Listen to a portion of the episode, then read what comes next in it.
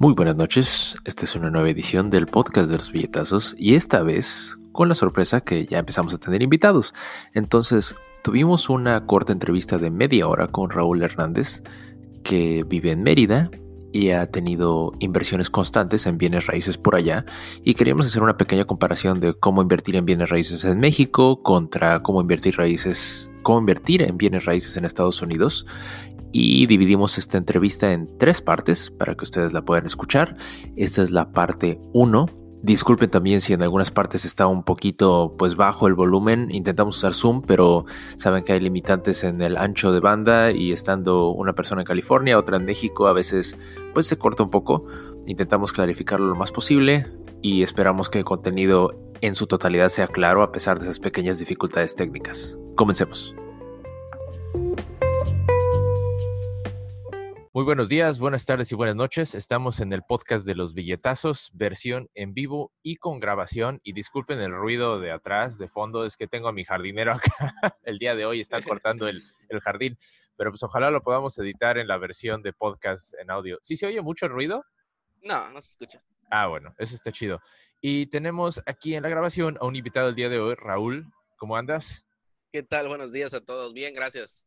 Chido. Raúl es un inversionista de bienes raíces en México y nos va a explicar un poquito de cómo se hace la inversión de bienes raíces en México. Hicimos un episodio del podcast anteriormente explicando cómo podríamos hacerlo aquí en Estados Unidos, pero dije, pues, ¿por qué no ver cómo se hace en México con un ejemplo real? Entonces, mucho gusto de tenerte aquí, Raúl. ¿Y quieres comenzar? Sí, muchas gracias por invitarme. Pues, mira, este, primero que nada, agradecido por porque me invitas aquí al, el programa que yo sigo desde que, pues desde que arrancó el proyecto, muy interesante. La verdad es que la idea está genial. Es, es muy bueno que ya se le ponga un poquito de formalidad a este tipo de asuntos, que la verdad es que todos, pues salió, la gente que queremos salir adelante, pues conocemos informalmente por leer en internet, por, pues, por, por buscarla. Al final del día, ya, ya en los esquemas anteriores donde pues trabajabas, trabajabas y te retirabas y vivías de tu pensión, pues ya esos esquemas ya no existen, eso ya está quebrado, en, aquí en México ya está quebrado ese, esquema y pues ahora tenemos que empezar a pensar en nuestro futuro en lugar de invertirle como una pensión, sino invertir en algún negocio, en alguna inversión, en algún tema que lo que tú platicas que sea rentable y que el día de mañana pues te, te dé una, una utilidad pues con, el, con, con muy poco esfuerzo, ¿no? Que sea lo que ya trabajaste con, con anterioridad. Sí, pues sí. Entonces empecemos a platicar de bienes raíces. La primera pregunta es, ¿cuáles son los medios que utilizaría yo en México, por ejemplo, para seleccionar una propiedad? ¿Hay algún sitio en Internet donde revises los valores de las propiedades? ¿O cuál fue, cuál fue tu método específico para seleccionar las propiedades que ibas a comprar? Mira, a, modo muy local, realmente cada ciudad en México, tú sabes que es muy diferente, es un universo diferente. Yo hablo mucho en el esquema del sureste de México. Mm. Aquí, eh, como, es, como no es una, eh, pues no hace, hablo 10 años atrás, que era cuando la inversión inmobiliaria creció muchísimo, eh, todo se hablaba a base de rumores. O sea, la gente que conoce, que al final del cuenta, como es un lugar pequeño, pues todo se sabía, ¿no? Por ejemplo, se sabía dónde iba a ser dentro de 5 o 10 años la futura gran plaza que iba a ser muy, muy, muy importante, o dónde iba a ser el futuro hospital, o dónde iba a ser el futuro XY de, de situación. Entonces, al final del día, tú veías Google Maps y toda esa zona era, pues, literal, no había nada, era ni calles había. Entonces, eh, los dueños de esos, e, esas hectáreas, porque al final no eran ciudad, eran, eran pueblos aledaños a la ciudad, como vendría siendo en Estados Unidos un suburbio, ¿no? Está la capital y alrededor pues, están los suburbios. Aquí vendría siendo lo mismo. Está la capital que es Mérida y alrededor son pueblos, pero son, están a 500 metros de, de, Mérida, ¿no? Entonces ya son las partes aledañas. Entonces, eh, eran ejidatarios que tenían 3, 4, 5 hectáreas. Entonces, al, al ver que ya empezaba a ser interesantes sus terrenos, pues los empezaban a a, vender de 5 por 20, de 8 por 20 y mm. la gente que conocíamos y decían, mira, ahí en 10 años ya me dijo eh, X persona del gobierno, porque pues al final conoces a alguien, eh, que ahí se va, está proyectado un hospital, aquí está proyectado una, un área de industrias, aquí está proyectado X cosas. Entonces uno veía sus posibilidades. Naturalmente había gente que sí podía mancharse y comprar eh, una hectárea, ¿no? Para inversión. Y había gente que, pues digo, como yo, que no podíamos a lo mejor invertir un millón de pesos, pero sí puedes invertir a lo mejor 30 mil pesos, que te costaba un terrenito bien pequeño, ¿no? A lo mejor de 5 por 20 o de 8 por 20, pero tenías 30 mil pesos, los puedes comprar. Este, ibas comprando uno, comprabas otro. Eh, la idea al final era como ir buscando que cada año ese terreno te diera una inversión. Hablamos, si yo invertí 30 mil, en un año ya me dio 50 mil, lo vendías, buscabas otro terreno y la idea era como que ir creciendo en ese esquema, ¿no? A la par, naturalmente, que te vas como ahorrando un poco para cada vez comprar más grande. Oye, una pregunta ahí que me parece interesante. Estás hablando de comprar terrenos de ejidatarios, pero cuando lo compras, pues no hay, no sé si haya ni servicios ni construcción ahí. Entonces, ¿te aventaste a la infraestructura y la construcción? ¿O cómo le ganaste dinero a la venta de ese terreno? Sí, sí, sí, sí, sí. Sí, sí, te platico. De hecho, aquí en la ciudad, eh, el, grueso de, o sea, cuando yo te hablo de una inversión inmobiliaria, aquí no te hablo de una inversión de una casa, yo te hablo de, de, como te platico, un terreno sin servicio. De hecho, aquí en Mérida existe mucho eh, el negocio de venta de terrenos de inversión, así así lo denominan, terrenos de inversión, que son eh, terrenos ejidatales de, una hectárea. De hecho, alguien te puede decir, ah, yo tengo 30 hectáreas en el pueblo de tal, ¿no? Entonces, esas 30 hectáreas, el cuate te las vende por, por pedazos, del que tú quieras, de, de 100 por 200. Por ejemplo, yo ahorita tengo un terreno de media hectárea, que son 5 mil metros cuadrados, en un pueblo a 40 kilómetros de Mérida. Si tú ves mi mapa, de hecho, luego ya que termino la grabación te puedo mostrar una, imagen en Google Earth, donde yo tengo ahí ya mi, archivo KMZ, eh, ahí te puedo mostrar eh, que está a la mitad de la nada. O sea, tú lo puedes ver ahorita y dices, güey, no, ahí no hay nada, o sea, no hay ni cómo llegar, no puedo ni siquiera llegar a pie a ese terreno, pero está proyectado que dentro de a lo mejor ocho años ya hayan calles, ya hayan fraccionamientos y ese terreno yo lo puedo construir como un pequeño fraccionamiento. O sea, es como que la proyección a futuro. Oh, ok. Y entonces ahorita tú compraste ese terreno, pero mientras el terreno está vacío, ¿cómo le estás ganando dinero para evitar la pérdida de dinero por pago de impuestos o, pago de siquiera las rejas, ¿no? Tú tienes que poner, sí, me reja y seguridad. Pero ahorita, ¿cómo estás haciendo para sacarle dinero? Mira, hoy por hoy el dinero es como una inversión de banco. O sea, hoy por hoy eh, yo lo que hago es que sé cuánto me costó el metro cuadrado. Por cierto, una cosa, me costó cinco pesos el metro cuadrado.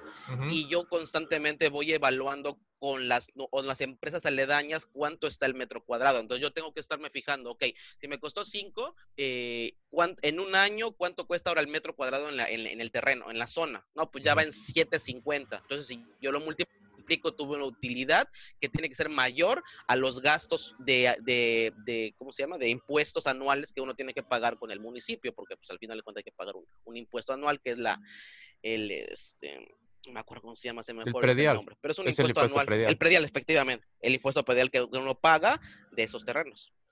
Hablemos de eso. Pero es una inversión como si fuera, es, como si fuera un, o sea, esto es una inversión como de banco. O sea, yo no puedo sacar el dinero. Ni siquiera es una inversión fácil de sacar. O sea, yo, yo metí dinero ahí y tengo la proyección de sacarlo, o sea, yo ya lo pensé que lo voy a sacar en 10 años, no lo puedo sacar hoy por hoy, solamente tengo que saber que mis utilidades son tales y seguirle metiendo dinero, por eso son proyecciones a largo plazo, a corto no. Tengo otras que son a corto plazo, pero no tienen que ver con terrenos de inversión, sino ya tienen que ver con terrenos de construcción en la ciudad. Ok, hablemos del predial por un momento.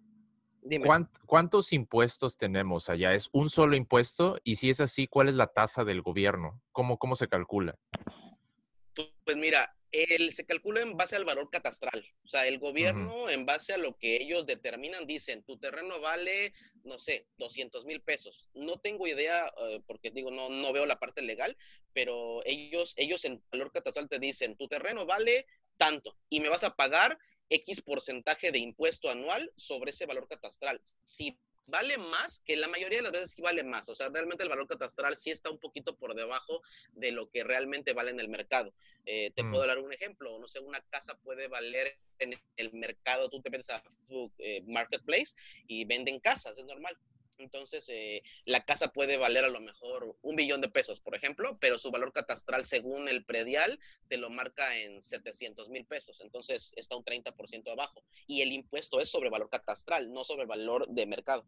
Sí, eso, es, eso es bastante común y también pasa aquí, sobre todo en, la, en el área de la bahía en California es el mismo caso. El gobierno determina el valor catastral, que normalmente está mucho menos inflado que el valor de las casas en el mercado, porque el valor de las casas en el mercado siempre es especulación, siempre es de acuerdo a, lo que piensa la gente que va a haber en un futuro y no es el valor real. Entonces es muy interesante. la, por ejemplo, la tasa aquí en, Estados Unidos depende de los estados, incluso de los condados donde estás. En Estados Unidos la tasa, por ejemplo, donde yo vivo está a 1.21% anual del valor catastral. En México. ¿sabes cómo están más o menos las tasas? ¿Es una tasa nacional de predial o, o, cómo está? Es, no, sí, es, bueno, por lo menos a nivel, eh, eso también se puede manejar mucho a esquema estatal. O sea, de hecho, aquí en México tenemos los impuestos federales, o sea, todo lo que tenga que ver con el con tema federal es, global, digo, o sea, a nivel México. Es igual en cualquier estado de la República, pero cada estado sí tiene impuestos que son locales. Por ejemplo, que en Yucatán tenemos eh, impuestos que ellos, ellos eh, cobran por, por esquema de alumbrado público, por esquema de, de servicios que, que se pagan localmente y sí pueden variar dependiendo del estado. No es lo mismo Yucatán que Campeche, que Quintana Roo. Ahí sí hay impuestos. Te repito, esquemas o información ya muy, muy, muy específica de porcentajes no los tengo porque realmente eso lo ve el tema del contador. Todos ya son temas muy, muy específicos. Yo no los puedo ver. Sí, sí, sí mm. le tengo que pagar a una persona que me ayude con eso para no fallarle porque sí, no. Ahí sí te puedes una, una mala jugada y te vas muy, muy, muy, muy, lejos, ¿no? Este, pero sí, sí te puedo decir que no es lo mismo en todos los estados, igual hay un, un, impuesto estatal, pero sí hay un impuesto federal que es el predial que se paga de manera anual, ¿no? Esa parte.